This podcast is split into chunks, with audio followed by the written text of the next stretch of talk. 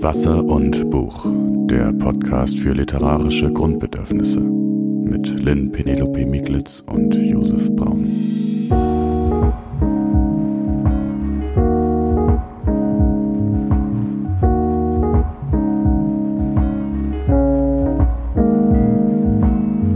Hallo Josef, herzlich willkommen zu einer ganz besonderen Folge denn es ist unsere letzte Folge für diese Staffel. Für diese Staffel sage ich gleich direkt noch einmal, nicht, dass Leute denken, es wäre jetzt grundsätzlich vorbei. Ähm, Josef, du bist immer noch ähm, ja, Redakteur für das Ressort Familie beim Stadtmagazin Kreuzer. Du schreibst nach wie vor. Du bist Vater eines kleinen Sohnes und ähm, studierst am Deutschen Literaturinstitut. Schön, dass du dabei bist. Hallo Lynn, schön, dass du da bist. Ähm, Lynn ist Literaturkritikerin, Podcasterin, Schriftstellerin und ähm, ja, perfekt dafür, unsere heutige Frage zu klären, nämlich wie muss der Literaturbetrieb denn werden, damit der familienfreundlicher ist? Also da bin ich ganz sicher, dass Linda die Antworten hat. Deswegen bin ich auch hier. Also oh ich Gott. bin heute zum Zuhören da. Geringere Erwartungshaltung.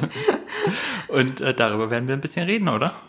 Ja, genau. Im Prinzip geht es ja heute darum, was bleibt, was, was hat sich angesammelt und was ist mit uns passiert in all dieser Zeit, die wir hier an diesem Podcast gearbeitet haben, der unter diesem schönen Thema Familienliteratur ähm, aufgenommen wurde. Ich will dir was vorlesen und danach sage ich, von wem es ist. Ein Roman, der eine tödliche Ehe darstellt, zum Beispiel, oder eine andere allgemeine Misere, zum Beispiel die Frustration durch entfremdete Arbeit in unserer Industriegesellschaft, ist eine Klage. Jede Klage geht davon aus, dass das Leben anders sein sollte. Wie? Das sagt die Literatur nicht. Das sagen uns nur die Ideologen. Was unsere Literatur liefert, das Bekenntnis zur Trauer, die Einladung zum Protest. Die Literatur liefert implizite die Utopie, dass Menschsein anders sein könnte. Und dieses wunderschöne Zitat ist von Max Frisch, ähm, in seinem, in seinen Poetikvorlesungen hat er das gesagt, nachzulesen unter dem Titel Schwarzes Quadrat, erschienen bei Surkamp. Findet ihr natürlich, wie auch zu allen Büchern, die wir heute besprechen werden, alle Infos in der Folgenbeschreibung. Ähm, ich hatte irgendwie das Gefühl, dieses Zitat könnte genauso einfach über dieser Folge stehen. Ja, Gut. Ich bin, ich bin dabei, ich musste gerade, sorry, ich bin ein ziemlicher Max Frisch-Fan dann doch immer wieder. Dann lege ich ihn wieder in, ins Regal und dann ja. bin ich wieder Riesenfan. Und ich musste gerade nur dran denken, dass jetzt im Herbst äh, der Briefwechsel erscheint mit Ingeborg Bachmann. Oh. Und der war ja, lag ja sozusagen im, im Schrank oder im Tresor. Ja, ja. Und weil gesagt wurde, erst so und so viele Jahre nach dem Tod darf mhm. der veröffentlicht werden.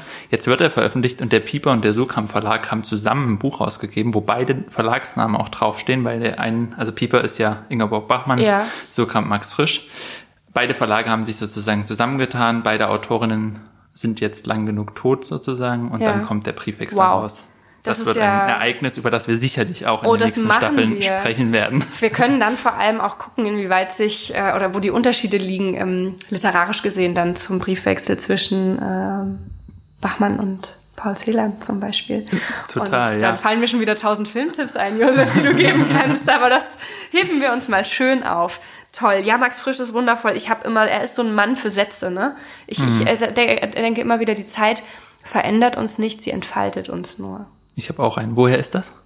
Ähm, Montauk, glaube ich. Ich habe auch, ich glaube, Montauk ist auch vor allem ein Buch für Sätze. Da stehen lauter so schöne Sätze. Ach, wirklich, ne? Ein Satz, der da drin steht, den, an den ich immer denken muss, ist, ähm, das Ende haben wir beide nicht gut bestanden. Mhm. Das ist irgendwie auch so ein cooler Satz für Beziehungen irgendwie oder für ja. generell Freundschaften. Und was wir aber jetzt machen wollen, ist ein bisschen Utopie wagen. Wir wollen mhm. gucken, wie ist die Familien, ja, wie ist die Situation für, für Autoren, Autorinnen mit Kind? Was könnte sich verändern am Literaturbetrieb, um vielleicht mehr Stimmen aufzunehmen, für mehr Stimmen auch eine Plattform zu bieten und einfach nochmal zu rekapitulieren, was sind so die Punkte, die uns hängen geblieben sind? Und dafür haben wir uns ja eine Struktur überlegt, hm. weil wir ja nie unvorbereitet in so eine Folge gehen würden. Nie. Vor allem in so eine wichtige Fazitfolge. Ähm, und zwar hat jeder von uns drei Punkte mitgebracht über die wir diskutieren wollen. Und der andere oder die andere weiß nicht, was so vorbereitet worden ist. Richtig. Das heißt, es gibt auch ein bisschen Überraschung dabei. Genau. Und Lynn, willst du einfach anfangen? Ich leg mal los. ja.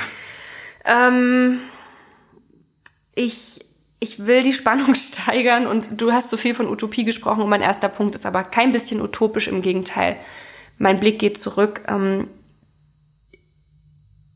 meine größte Erkenntnis, wie es weitergehen muss, ähm, ist, wir sollten, wenn wir wollen und können, Literatur lesen, schreiben und verbreiten, die diese Themen aufgreifen, über die wir die ganze Zeit gesprochen haben. Also Familie im weitesten Sinne. Und ähm, das, das sind, betrifft eben auch Titel, die, die jetzt nicht neu erscheinen oder Titel, die schon gar nicht mehr lieferbar sind, sondern nur noch antiquarisch erhältlich sind. Ich ähm, denke da zum Beispiel, deswegen habe ich heute auch so viele Bücher dabei, Josef war ganz geschockt, ähm, an Birgit van der Beke, Gut genug, ihr Titel zum Beispiel, oder Geld oder Leben. Ähm, ich werde heute, weil es einfach den Rahmen völlig sprengen würde, gar nicht so viel über diese einzelnen Bücher sagen. Ich will vielleicht zur Einordnung sagen, es sind alles Bücher, die sich thematisch daran abarbeiten, worüber wir die ganze Zeit gesprochen haben und die einfach noch mal mehr diese Stimmenvielfalt unterfüttern von der wir jetzt schon so viel gehört haben. Also wir sollten Familie als literarischen Topos anerkennen und all die guten Bücher abfeiern, die es dazu gibt. Ähm, ich ich habe noch andere, die ich dazu sagen möchte. Ähm, zum Beispiel Natalia Ginsburg ähm, in Die kleinen Tugenden bei Wagenbach erschienen. Da hat sie einen Essay über ihren Beruf geschrieben, also über das Schreiben.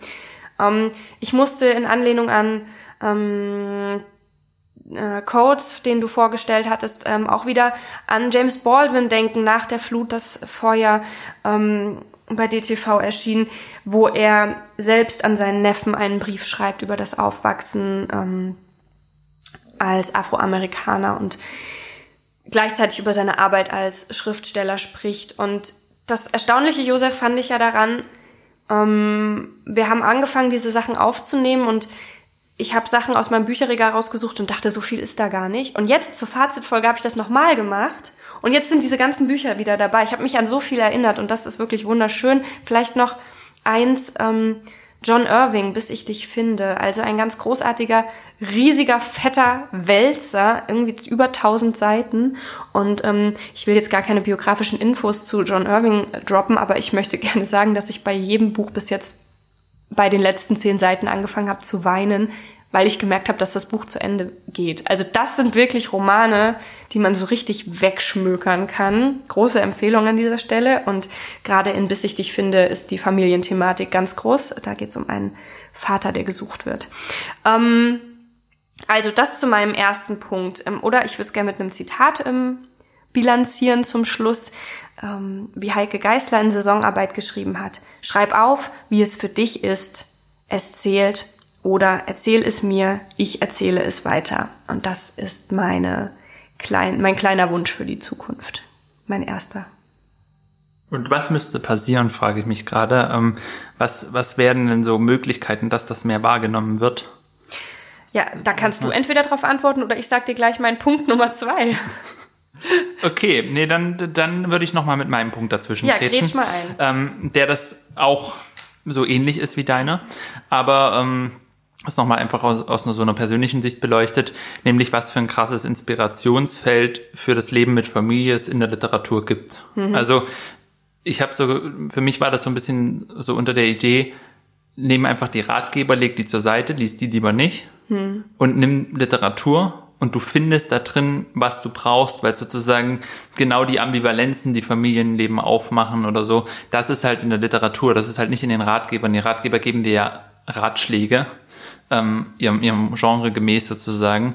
Und das ist mir einfach auch nochmal aufgefallen, wie viel wirklich Hilfreiches man daran findet in Texten, die nicht dafür geschrieben sind, dir jetzt die Tipps zu geben. Und gerade dadurch sind sie so hilfreich.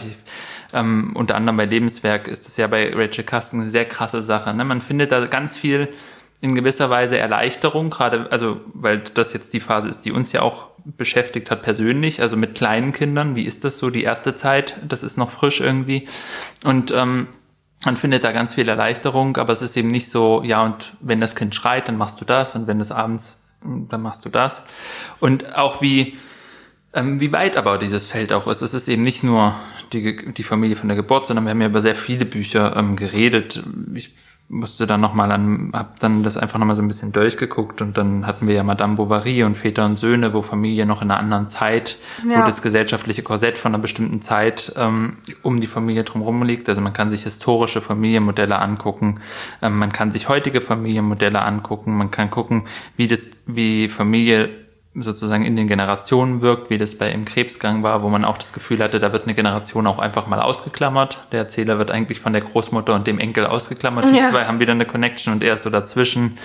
Ähm, wir haben gesehen, wie es sein kann, sozusagen, wie, wie man seine Familie als, als Raum in dem gesellschaftlichen oder in so einem, wie, wie nennt man das, in einem Milieu hat, wie bei Anke Stelling, mhm. ne, wo man, wo man in einem bestimmten Milieu ist und dann da die Anforderungen auch wieder kommen kennt man vielleicht auch, wenn man mal auf dem Spielplatz ist, auf bestimmten Spielplätzen in Leipzig, hat man das Gefühl, es gibt sehr krasse Codes, was die Kinder haben, wie hm. die so hm. sind und so. Ja. Und man sitzt dann dazwischen und versucht auch irgendwie rauszufinden, was was man jetzt eigentlich hier am besten tut, damit man in diesen Spielplatz reinpasst sozusagen. Also diese ganzen ganzen Sachen und ähm, die werden auch nochmal interessant, finde ich, aus autobiografischer Sicht. Und da würde mich auch interessieren, was sind so, was sind vielleicht so die zwei, drei Bücher, wo du sagen würdest von der Folge, ähm, die wir besprochen haben, das ist, das ist was, was mir irgendwie bleibt oder wo ich Familie, wo ich irgendwie Aspekte von Familie drin gefunden habe, die für mich irgendwie interessant waren oder mich beschäftigt haben? Oh, das ist eine gute Frage. Also, Aspekte von Familie. Ich glaube, ich kann das so pauschal nicht beantworten, weil ich bin so ein extrem, also ich, ich bin eine richtige Elsterleserin. Ich klau mir so alles, was glänzt, ohne Hemmungen überall raus. Und das heißt, ich reiße Sätze für mich auch ohne äh, Gewissen aus dem Kontext, wenn sie mir in mir irgendwas auslösen und bewahre sie dann. Also es gab für mich jetzt nicht das Buch, ich hatte im Gegenteil eher das Gefühl, diese Fülle an Büchern hat für mich ganz, ganz viel Verschiedenes bereitgehalten. Es tut mir leid, dass ich da gerade nicht konkreter werden kann, aber ich will gern was ergänzen. Ich muss kurz was, was rausholen. Moment. Lynn schiebt ihren Stuhl zurück, fummelt kramt in ihrem, ja, fummelt in ihrer Tasche, kommt ähm, zurück mit einem Gerät. Es sieht aus wie ein es ist ein Tablet, es, es sieht nicht nur Tablet, so aus. Es sieht nicht nur so aus. Ähm, ja. Ich habe mir nämlich, auch wenn ich eigentlich immer alles ausdrucken will, ähm, gestern habe ich das nicht geschafft, aber ich habe nämlich noch mal überlegt, ähm, was, was, was will ich eigentlich noch unseren Hörerinnen noch mitgeben? Also jetzt, oh Gott, jetzt kommt keine Weisheit, keine Sorge, sondern noch mehr Buchtipps meinte ich damit eigentlich. Ähm, weil du hattest gesagt, Familie wie in verschiedenen Facetten, ne? Und auch vor allem nicht nur die Familie, die man qua Geburt hat, sondern auch Familie, die man wählt oder wie auch immer. Und ähm, ich hatte noch einen anderen Aspekt, den ich sehr beeindruckend fand. Wir hatten darüber gesprochen bei Karls Buch, also dem Buch, wo der Sohn durch einen Unfall verstirbt. Ähm, und generell das Unglück in der Familie. Das ist mir sehr präsent geblieben. Und dann ist mir gestern bewusst geworden, dass wir eigentlich fast Nein, man muss es so sagen, wir haben nicht über Lyrik gesprochen. Und das liegt natürlich auch daran, dass unser Ansatz hier von uns persönlich ausgeht und ähm, ich habe dann gedacht, ich kenne auch keine Lyrik zu dem Bereich und dann habe ich mir die Mühe gestern gemacht, nochmal darüber nachzudenken und das ist Quatsch. Und deswegen möchte ich das heute so ein bisschen kurz nachreichen, wenn wir darüber sprechen, ähm, was hier übrig geblieben ist für uns.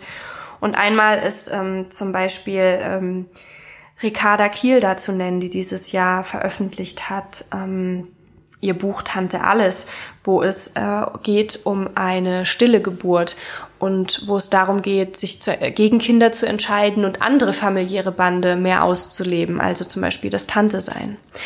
Und ähm, das fand ich sehr, sehr bereichernd. Und sie hat auch ähm, auf ihrer Website viele Texte genannt, die sie dabei inspiriert haben, in die ich mir äh, nicht reingeguckt habe und möchte gerne zum Beispiel nennen den Zyklus Bläuliche Things ähm, von Ulrike Dresner, wo dieses Thema auch aufgegriffen wird. Also ähm, Berit Glanz hat darüber geschrieben, über das Thema Fehlgeburten und das Thema Tod und all diese Sachen, ähm, die haben mir noch mal mehr gezeigt, wie breit dieses Thema wirklich ist. Und wenn man da in die Vergangenheit guckt, kann man natürlich auch Sylvia Plath nennen zum Beispiel oder ähm, ein älteres Buch Gespür für Licht von Kerstin Preivus mit Gedichten, die ebenfalls das Thema Familie oder das von den, den Themen rund um Familie durchdrungen ist. genau, das vielleicht als kleine Ergänzung. Das ist sehr schön, dass du das sagst. Und ich glaube, es ist generell interessant, das haben wir ja auch bemerkt bei der Vorbereitung, oder du hast es ja auch gerade nochmal so gesagt. Ähm, Familienliteratur ist eben mehr als da, wo ein Sticker draufsteht, das ist jetzt Familienliteratur, sondern ja. Familie ist so prägend für uns alle, dass wenn Schriftsteller, Schriftstellerinnen schreiben, Familie eigentlich sehr schnell eine Rolle spielt. Hm. Und manchmal lohnt sich eben auch Sachen, die vielleicht in irgendwelche Schubladen gestellt wurden, einfach mal rauszuziehen und zu gucken, was, was steckt denn da vielleicht drin, was kann uns das vielleicht sagen. Und ich musste da gerade an das Beispiel von Anja No denken, die ähm, lange Zeit ja überhaupt nicht wahrgenommen wurde. Und es gibt ja von Anja No in Deutsch eins, zwei Bücher, die bei einem anderen Verlag erschienen sind, wo die ja so aufgemacht war wie so ein ja, so ein, so ein, so ein Freizeitroman irgendwie, die Frau schreibt über ihre Frauenprobleme. Mhm. Das ist meilenweit von der jetzigen Aufmachung als Surkamp-Autorin entfernt. Ja. Und hätte man damals sozusagen das Buch gehabt, hätte man, hätten wir vielleicht sogar gesagt, ach, dieses Buch, das passt jetzt nicht so in unseren Podcast, so, ne? Also, und jetzt ist sie so die, so eine der großen literarischen Gestalten. Und ich glaube, deswegen ist es auch gerade bei diesem Thema, weil das oft so als so Frauenthema oft abgetan wird, ähm, wurde, es ist wichtig, auch nochmal in die Vergangenheit zu gucken und diese Vorurteile einfach mal aufzuheben und wirklich zu gucken, was ist das für ein Text? Weil es gibt da, glaube ich, sehr, sehr viele gute Texte auch zu, die zu Unrecht ähm, abgekanzelt wurden. Richtig, und das schlägt ja den Bogen zu dem, was ich zu Beginn gesagt habe, nämlich, dass ähm, ich auch Bücher, die ich schon ken kenne, jetzt anders wiederlese, weil ich darauf achte. Und es steckt so oft überall ähm, so vieles drin und ich ähm, gerate echt ins Schwärmen, weil ich einfach sich so eine komplett neue Ebene durch mein ganzes Leseverhalten jetzt zieht. Ähm, du hattest ja gefragt, was muss sich denn eigentlich verändern, dass, dass das mehr Aufmerksamkeit bekommt? Ich meine, wir haben ja gerade das beste Beispiel gehabt, ne? Annie Arnaud wird neu herausgegeben in einer anderen Aufmachung. Sie wird nicht gelabelt, Sie wird äh, äh, geschätzt für das, was sie tatsächlich gemacht hat und sofort erreicht sie auch eine ganz andere Gruppe an Leserinnen. Ähm, ich habe mir noch ein paar andere Sachen aufgeschrieben, die für mich, ähm, die mir aufgefallen sind, die für mich wichtig sind. Also wir haben hier schon viel über die Arbeit von Kollektiven gesprochen. Wir haben zum Beispiel über die Arbeit von Other Writers oder Care with Rage gesprochen. Ähm, das sind alles Initiativen, die Aufmerksamkeit erzeugt haben und in deren Fahrwasser schon Änderungen stattgefunden haben. Vielleicht nicht immer auf dem Papier, aber mit vielen Leuten haben wir gesprochen, die durchaus schon ähm, Veränderungen im, ich sage jetzt mal diesen Begriff, äh, im Mindset irgendwie ähm, bemerken konnten. Ähm, also nicht immer transparent oder öffentlich kommuniziert, aber da, es bewegt sich was.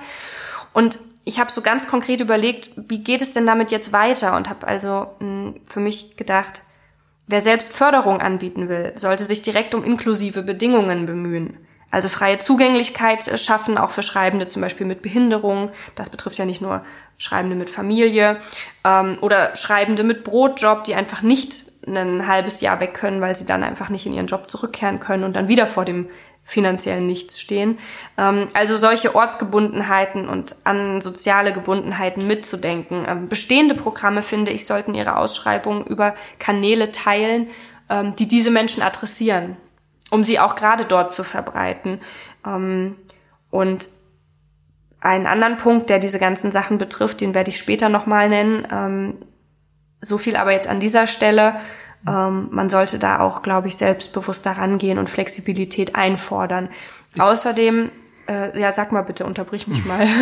ich, ich hatte dann, also das wäre auch ein Punkt von mir gewesen, deswegen würde ich da mal noch einhaken. Ja, bitte. Ähm, ich hatte das so ein bisschen gefasst unter dem Zwang zur Selbstvermarktung sozusagen. Mhm. Und der, die, die das nicht können, das hat ja auch Heike Geister zum Beispiel erzählt im Gespräch, ähm, das haben wir aber auch schon rausgearbeitet. Wenn du dann halt nicht die Zeit hast, bei den Stehempfängen zu stehen, wenn du nicht checkst, wie dieser Betrieb funktioniert, wenn du nicht sorry, zum richtigen Preis das einreißt oder so wirst du einfach nicht wahrgenommen. Und dieses, diese Zwang zur Selbstvermarktung geht aber für manche Menschen ist fast unmöglich, sich so selbst zu vermarkten, weil sie vielleicht durch eine Behinderung, durch ähm, Kinder, durch verschiedene Zwänge arbeiten, dass man wirklich einen Brotjob braucht, ähm, dass man eine Familie ernähren muss, was auch immer, davon ferngehalten wird. Das mhm. heißt, es ist nicht für alle eine Option dazu teilzunehmen. Man kann nicht einfach sagen, ja, du willst es, dann musst du es halt auch nach den Regeln spielen. Hm. So wird das nicht funktionieren.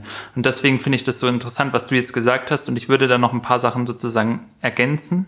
Ähm, einmal das Preiskarussell sollte man irgendwie, wenn es geht, ein bisschen aufbrechen. Also wir hatten da ja auch drüber gesprochen, du gewinnst einen Preis und mhm. plötzlich gewinnst du alles und davor interessiert sich niemand für dich. Mhm. Das ist irgendwie auch so was, wo man vielleicht mal drüber nachdenken könnte, ob man nicht ein bisschen kreativer irgendwie an Preise rangeht, statt dann einfach zu sagen, ach, der hat doch da schon mal was gewonnen oder die und die ist doch gerade so nah miteinander, mhm. dann geben wir den Preis dann auch noch. Dieses Gefühl entstellt sich dann ja manchmal ein. Ähm, dann finde ich bei Essaypreisen und bei Preisausschreibungen für Texte wäre es gut, wenn es mehr Offenheit für das Ergebnis gäbe. Also es gibt total viele, die sagen, bitte schreib jetzt den großen Text zum Klima, bitte schreib jetzt einen Text zu diesem Satz, bitte schreib jetzt. Und die Frage ist, was sollen das für Texte dann sein? Da, da, da verwenden Menschen ihre Kreativität über auf ein ganz spezielles Thema und wenn du nicht gewinnst, dann, dann bleibt dieser Text halt liegen. Und da frage ich mich dann schon, ob man nicht einfach mehr offene Preisausschreibungen machen könnte, weil ja dann kannst du diese individuellen Stimmen auch nicht haben. Wenn jemand gezwungen wird, quasi über über irgendwas Bestimmtes zu schreiben, dann kann er halt nicht über das schreiben, was ihm wirklich dringlich erscheint. Und das scheint mir aber die interessanteste Form von Text dann zu werden. Ne? Also ja. da würde ich mir auch eine gewisse Offenheit wünschen. Also ein Text zum, zu dem, was dir in der letzten Zeit dringlich erscheint. Ja, das wäre doch, das wär doch viel cooler irgendwie, oder? Ja. Also genau. Und ähm, dann, weil du Other Writers genannt hast, ich glaube, solche Plattformen brauchst einfach, um die sozusagen so eine Form von Vermarktung, Selbstvermarktung auch abnehmen, ne? Mhm. wo du sagen kannst, okay, ich komme aus diesem und diesem Bereich und ich werde deswegen auch angehört und die wollen nicht von mir, dass ich erstmal das und das noch gewinnen oder da und da erst ja. noch im Stebenfang bin, bevor ich das veröffentlichen bin, sondern ich gehöre da dazu. Und ich dachte aber, vielleicht brauchst solche Plattformen auch für die Literaturkritik nochmal, mhm. weil das ist ja so eine sehr, also so in, in gewisser Weise auf einem positiven Sinne aktionistisch, also man, man will sozusagen was erreichen oder aktivistische ja. Plattformen, aber vielleicht bräuchte es auch wirklich Plattformen für Literaturkritik, die auch wahrgenommen werden breit und eben nicht so einen engen Blick auf Literatur haben. Ja. Also weißt du, was ich meine? Die nicht nur das Verlagsprogramm von Hansa und Sukamp und so durchblättern und dann sagen, so, das ist jetzt der neue Roman und von dem habe ich auch schon zehn besprochen, dann bespreche ich auch noch das nächste, die offen sind auch für andere Formen von, von Literatur, die eben nicht so immer, oder von Texten, die nicht immer auf die gleiche Art daherkommen. Ja. Ähm, ja. Ähm, ich habe auch noch, also nee, ich muss erst mal einhaken, weil äh, oder andersrum. Nein, ich mache doch erst meinen praktischen Tipp und dann hake ich ein, weil das Einhaken mich zu meinem nächsten Punkt führen würde. Also einmal ähm, gibt es noch zwei Sachen, die ich äh, gelernt habe, die ganz konkret sind oder die ich kennengelernt habe jetzt. Äh, es gibt ähm, eine Website, wo man Bücher fair kaufen kann. Also da erhalten AutorInnen zehn Prozent am Umsatz. Und diese, diesen Link würde ich mal äh, in die Folgenbeschreibung packen, weil ich das eine ziemlich coole Möglichkeit finde, Bücher zu kaufen, wenn man sie online bestellt. Ähm, außerdem gibt es tatsächlich eine Art Gewerkschaft für Autorinnen. Wusstest du das? Aha, das ist eine gute Frage. Ich habe es, glaube mal gehört, aber nicht wirklich. Es gibt einen Verband bei Verdi mhm. für Autorinnen und ähm, ja, ich werde mich bald mal mit dem Vorsitzenden treffen und mal darüber sprechen, was da so passiert. Auf jeden Fall machen sie zum Beispiel kostenlose Rechtsberatung und Rechtshilfe und so etwas. Und ähm, ich finde irgendwie, und das ja, ist so dieser gesellschaftliche Punkt, den ich auch so spannend finde. Wir haben immer wieder darüber gesprochen, dass Leute den Literaturbetrieb oder die Arbeiterin als prekär wahrnehmen. Und das, also was ich wirklich mh, mm, erstaunlich finde, ist ja, das ist ja kein Alleinstellungsmerkmal des Literaturbetriebs. Das geht ja ganz, ganz vielen Leuten so, die in Jobs arbeiten und die dann noch das Problem haben, dass sie sich in den Jobs nicht mal verwirklichen können. Und deswegen finde ich es auch so toll, ähm, so konkrete Überlegungen anzulegen an diesen oft wenig fassbaren Beruf des Schriftstellers oder der Schriftstellerin, Überlegungen anzulegen, wie zum Beispiel, dann brauchen wir halt eine Gewerkschaft. Und sich dann so zu vernetzen und sich aus diesen anderen Berufsgruppen so zu bedienen an Optionen, das finde ich toll und das würde ich mir für die Literatur auch mehr wünschen. Ähm, und ich will einhaken, Josef, bei, bei dem, was du zu Heike Geisler oder ja gesagt hast, dass, ähm, dass oft man, oder mit dieser, mit dieser Selbstvermarktung, auf diesen Punkt will ich eigentlich eingehen, weil Heike Geisler meinte ja im Gespräch, dass wer erwartet das eigentlich von einem?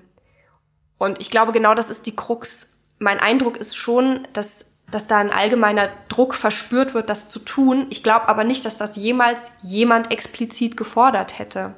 Also ich, also jetzt individuelle Persönlichkeiten meine ich damit.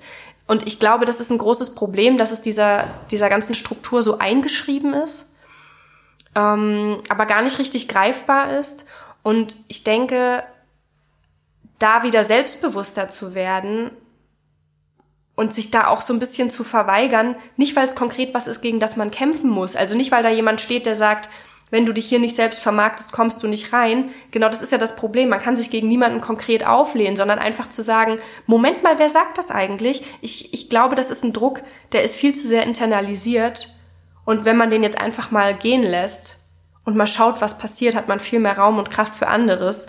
Ähm, das war so mein Gedanke dazu. Mich erinnert das an diese französischen Bücher, wo es um Klasse geht und um diesen Aufstieg, ne, was man bei Eribor hat, bei Ernaud und so, die alle in eine neue Klasse kommen aus der Arbeiterklasse raus und auch an diese Art von, die kommen da rein und kennen die ganzen Bezüge nicht. Also weißt du, die kennen, die, die wissen nicht sozusagen, welche Bücher man gelesen hat, wie man über bestimmte Sachen redet. Teilweise geht es ja bis in die Sprache, dass ihr Französisch ein anderes Französisch ist als das, was die Leute da verwenden in den höheren Kreisen. Und mir kommt da tatsächlich die Literatur, das ist natürlich keine Klasse in dem Sinne, aber mir kommt der Literaturbetrieb da sehr ähnlich vor. Es gibt irgendwie so unsichtbare Regeln, die gar nicht feststehen. Also auch die oberen Klassen sozusagen haben diese Regeln nicht ausgesprochen, aber die, die Wege wurden so oft gegangen, dass es sich so ähm, festgesetzt hat. Ja. Und deswegen ist, glaube ich, so dieser Schritt, was jetzt gerade auch passiert, und vielleicht kann einem das ja auch ein bisschen Hoffnung geben, dadurch, dass so viele darüber sprechen, warum das eigentlich so ist und ob das wirklich so sein muss, gibt es vielleicht auch die Möglichkeit, ähm, aus dieser Erkenntnis erstmal, erstmal muss man ja ein Problem erkennen, ja. dann dieses Selbstbewusstsein zu entwickeln, von dem du geredet hast. Und da ja. wäre ich auch, ähm, also auch als so ein Fazit und auch als so ein Wunsch, fände ich das total schön, wenn, wenn das mehr geschafft würde, dass man so sagt, nein, ich muss mich nicht wie so eine Selbstwerbemaschine sozusagen dahinstellen und überall erzählen, dass ich jetzt so und mich da so ähm, ja quasi bestimmten Regeln gehören, die, die vor allem von mir verinnerlicht sind. Ja. Ähm, sondern ich stehe für das, was ich mache und was ich machen will und was ich schreiben will. Ne? Ja. Ey, Josef, das finde ich süß, weil so ähnlich ist mein letzter Punkt quasi auch. Ich glaube, der klingt fast ganz genauso, aber ich will ihn noch ergänzen, weil ähm, das war für mich auch so eine richtig schöne, schöne Sache. Ich habe äh, aufgeschrieben hier, als ich darüber nachgedacht habe, dass ich mich jetzt sehr selbstbewusst fühle und sehr bereichert, nachdem wir das alles durchgearbeitet haben. Ich bin irgendwie im Schreiben freier geworden.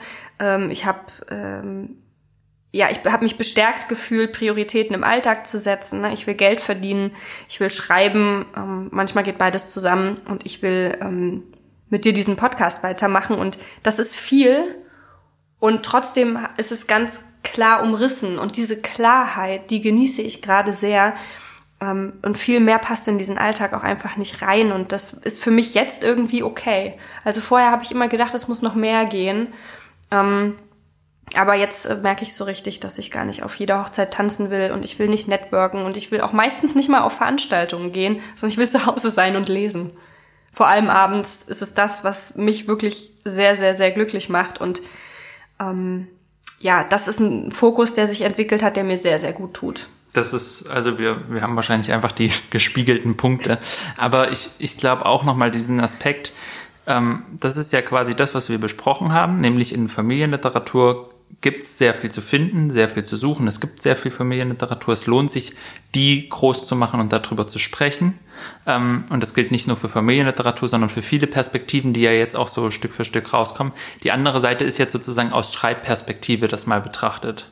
Was bedeutet das jetzt eigentlich unsere Erkenntnisse, dass es das alles gibt und dass es da so, ähm, ja, dass es interessant ist und gut ist, da hinzugucken und auch gewisse Vorteile aufzugeben, weil sie nur von Feuilleton-Leuten gemacht wurden oder von bestimmten Verlagen, die halt nur bestimmte Sachen veröffentlicht haben, weil gesagt wurde, vielleicht auch von Marktforschung, von wem auch immer, äh, nur das verkauft sich. Das ja. ist ja genauso wie diese Glaube, dieser extrem ätzende Glaube, dass nur Romane sich verkaufen würden, auf jeden Fall. Und es geht nicht anders und man probiert auch gar nichts anders.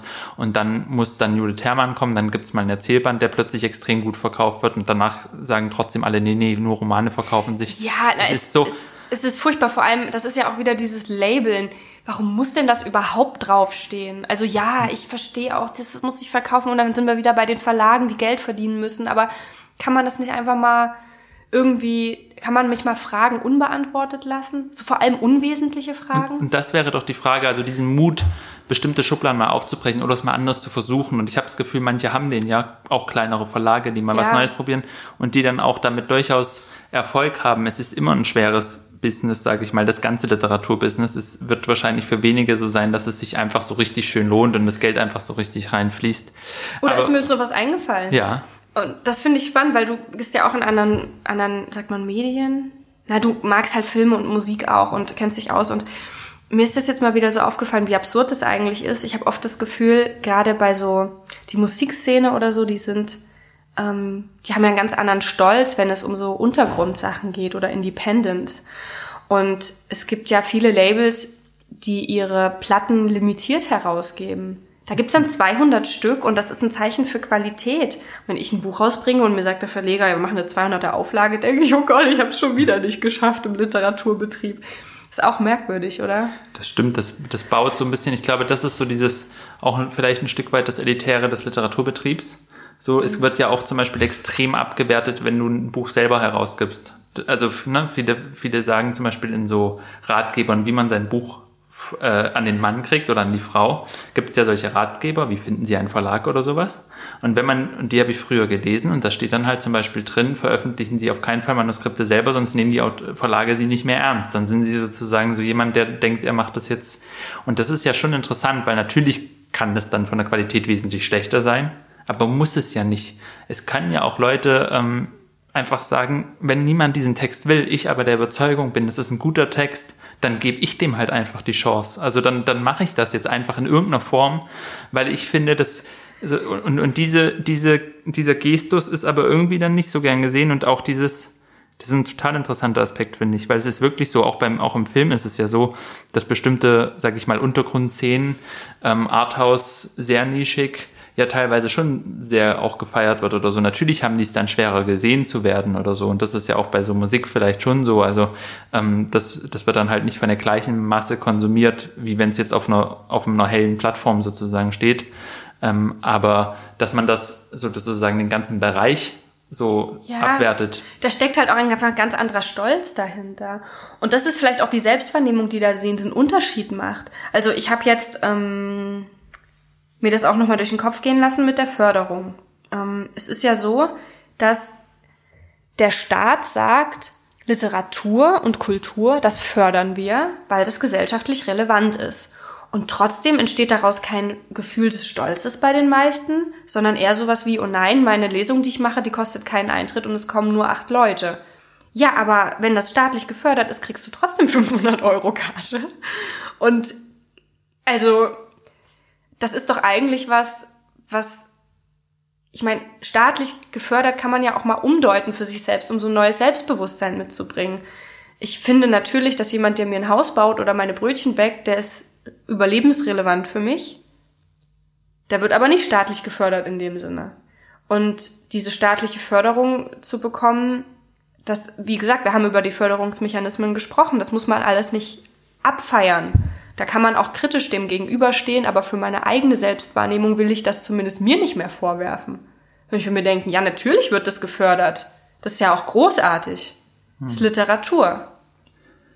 Ja, und dann sollte man vielleicht aus dem, also das wäre so mein Punkt, aus dieser Schreibperspektive irgendwie zu sagen, ähm, dann schreibt man wirklich nur noch über das, das hat ja auch Geister so formuliert, das Dringliche irgendwie, das, was wirklich dringlich ja. ist. Weil, was man ja auch sagen muss, parallel als Beobachtung, es gibt schon sehr viel Schrott auf dem Literaturmarkt mm. und es gibt sehr viel Zeug, was keiner braucht und es gibt sehr viel Platz, den Debatten einnehmen, die unnötig sind. Und damit meine ich jetzt nicht so politische Debatten oder so, sondern damit meine ich wirklich, es gibt einfach sehr viel unnützes Zeug. Und das ist sozusagen, da würde ich mir schon wünschen, dass vor allem Bücher erscheinen oder dass Leute, Menschen, die Bücher schreiben, wirklich sich Gedanken machen, was ist mir wichtig. Und da, glaube ich, ist es halt auch total hilfreich, wenn die Schubladen aufgehen und man sagt, wenn mir Familie wichtig ist, schreibe ich über Familie. Wenn mir das wichtig ist, schreibe ich darüber, weil nur dann ähm, kann ich habe ich die Chance, dass es wirklich richtig gut wird. Ich kann nicht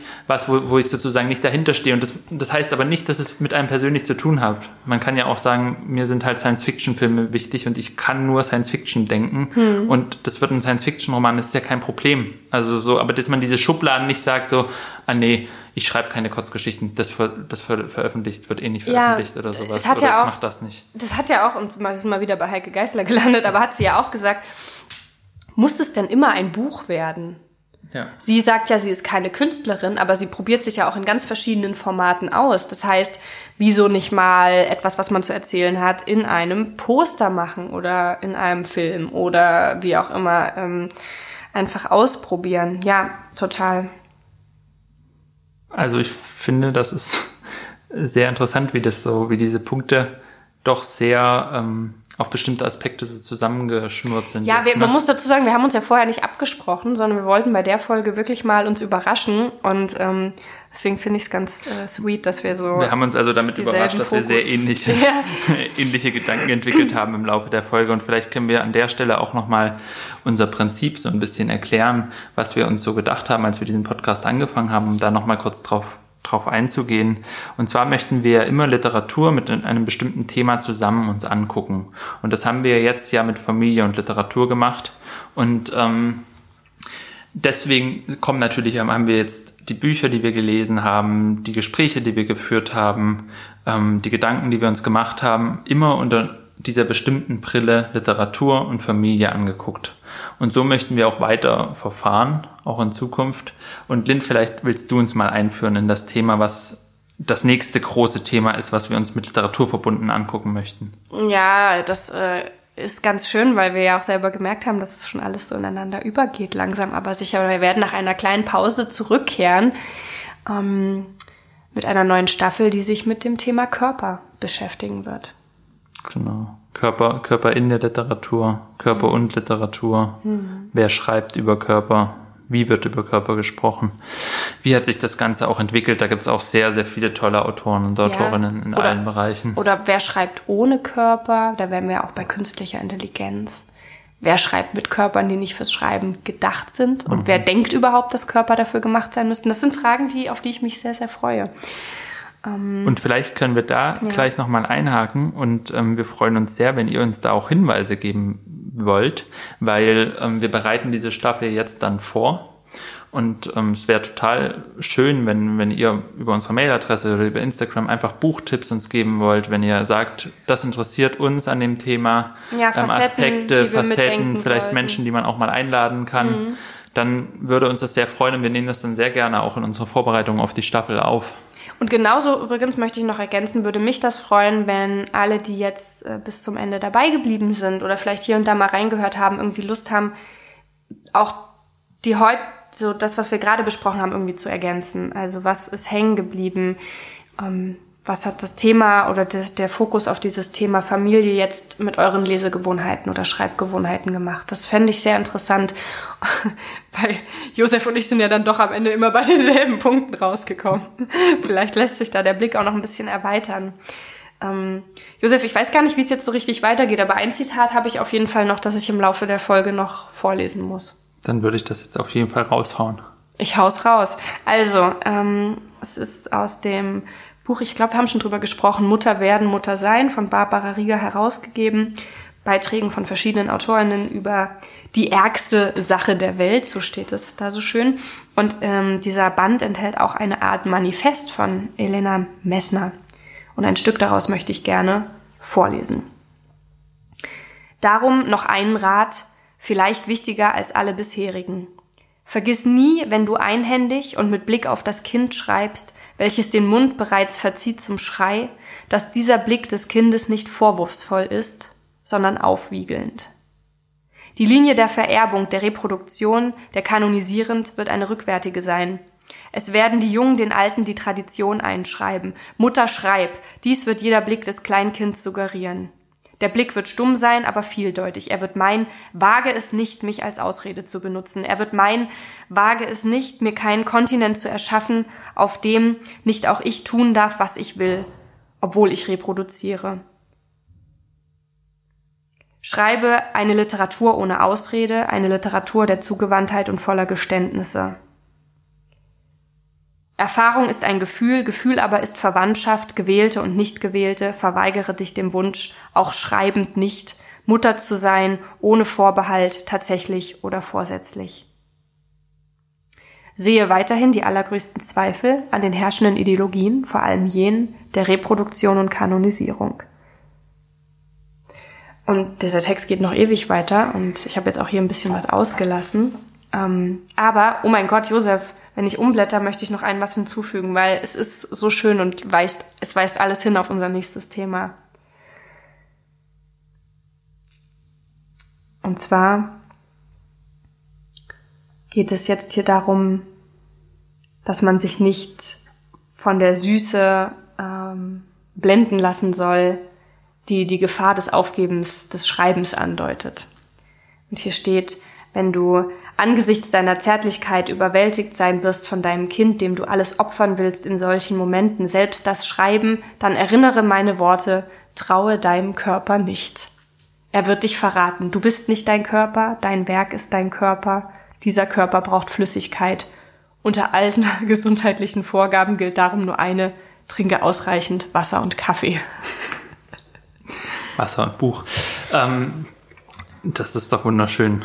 Das hat auch, finde ich, diese, diese optimistische und diese kämpferische Seite. Und ich glaube, das wäre mir irgendwie zum Abschied nochmal ein wichtiger Punkt, dass wir einfach nochmal festhalten, dass diese Beschäftigung damit, was auch schief läuft, eben nicht darin münden sollte, dass man sagt, ach, es ist eh alles so scheiße und es wird eh alles schwer und es gibt eh nur Gründe, sich zu beschweren und es wird auch nie besser, sondern ähm, dass man wirklich versucht, konstruktiv zu sagen, nee, es gibt Möglichkeiten, Dinge anders zu machen, es gibt Möglichkeiten, Dinge zu versuchen, es gibt Möglichkeiten, in Kontakt zu treten mit Menschen, die das Problem auch erkannt haben und die was ändern möchten.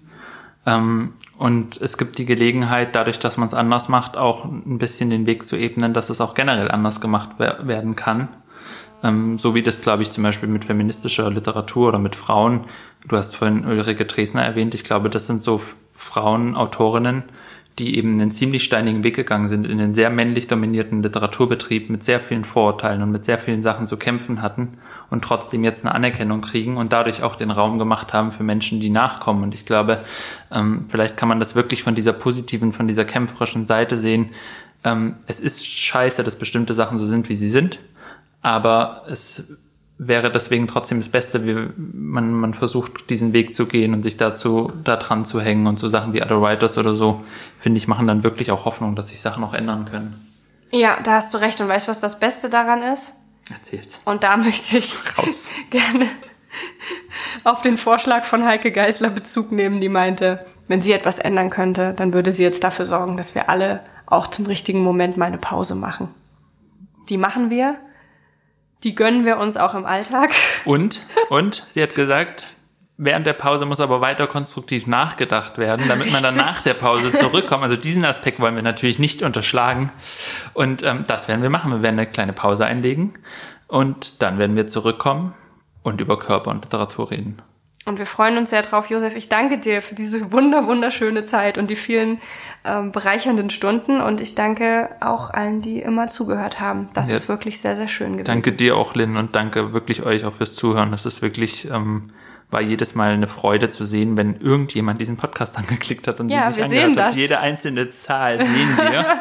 ganz im Sinne von Orwell. Wir sehen das alles und dann ähm, freuen wir uns jedes Mal über jeden Einzelnen, jede Einzelne, die da wirklich einschaltet. Das ja. ist echt was Besonderes und wir hoffen, dass wir weiterhin ähm, irgendwie euch Themen liefern können, Sachen zum Nachdenken, Sachen zum Diskutieren, Tipps, Gäste und Gästinnen und dass das euch einfach Spaß macht. Genau, und vor allem viele gute Bücher.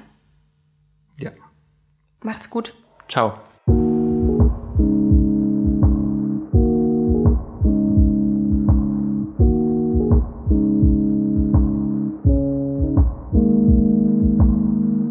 Lieber Josef, ich bin ganz wehmütig, weil ich jetzt vorerst zum letzten Mal die Frage stellen werde, ob du einen Filmtipp für uns hast und gleichzeitig muss das jetzt ein sehr, sehr langer Film sein, weil es einfach eine kleine Pause gibt, die wir zu überbrücken haben.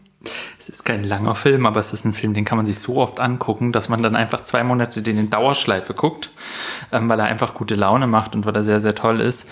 Der heißt Jahrhundertfrauen, spielt in den 70er Jahren in Santa Barbara in Kalifornien ähm, und es geht um einen Jungen, der mehr oder weniger von den, also von seiner Mutter, aber auch von den Frauen um, um ihn herum großgezogen wird einfach und von denen beeinflusst wird. Es gibt zwar auch den Vater, aber der ist eher so ein sympathischer Typ, der da irgendwie auch mit wohnt, der auch Sachen mit ihm macht, aber sozusagen die prägenden Figuren in seinem Leben sind diese Frauen ähm, in, aus unterschiedlichen Alterskategorien und ähm, der Film ist auch wunderbar besetzt mit Annette Benning als der Mutter des Jungen, mit Greta Gerwig und Elle Fanning und ähm, hat einfach sehr, sehr viel über, über Mutter-Kind-Beziehungen, über sehr schönes Wetter, sehr, sehr viel Sonne. Strand, ähm, tolle Musik, tolle Szenen, toller Regisseur Mike Mills ähm, und den will ich einfach empfehlen, weil das ist so ein perfekter Film für die Sommerferien und wollte dann gerne noch anfügen, dass wir bei Instagram den Kanal natürlich weiterführen werden und dann nicht jetzt zwei Monate Pause machen werden. Genau. Das heißt, es werden immer Buchtipps kommen, es werden Filmtipps kommen, es werden Dinge kommen, mit denen wir uns gerade beschäftigen. Es werden wahrscheinlich auch schon die ein oder anderen Hinweise auf unsere neue Staffel kommen, wenn wir da gerade recherchieren. Und bleibt da auf jeden Fall auch dabei, damit ihr dann nicht verpasst, wenn es weitergeht. Ja, sehr gerne. Ciao und einen schönen Sommer. Macht's gut.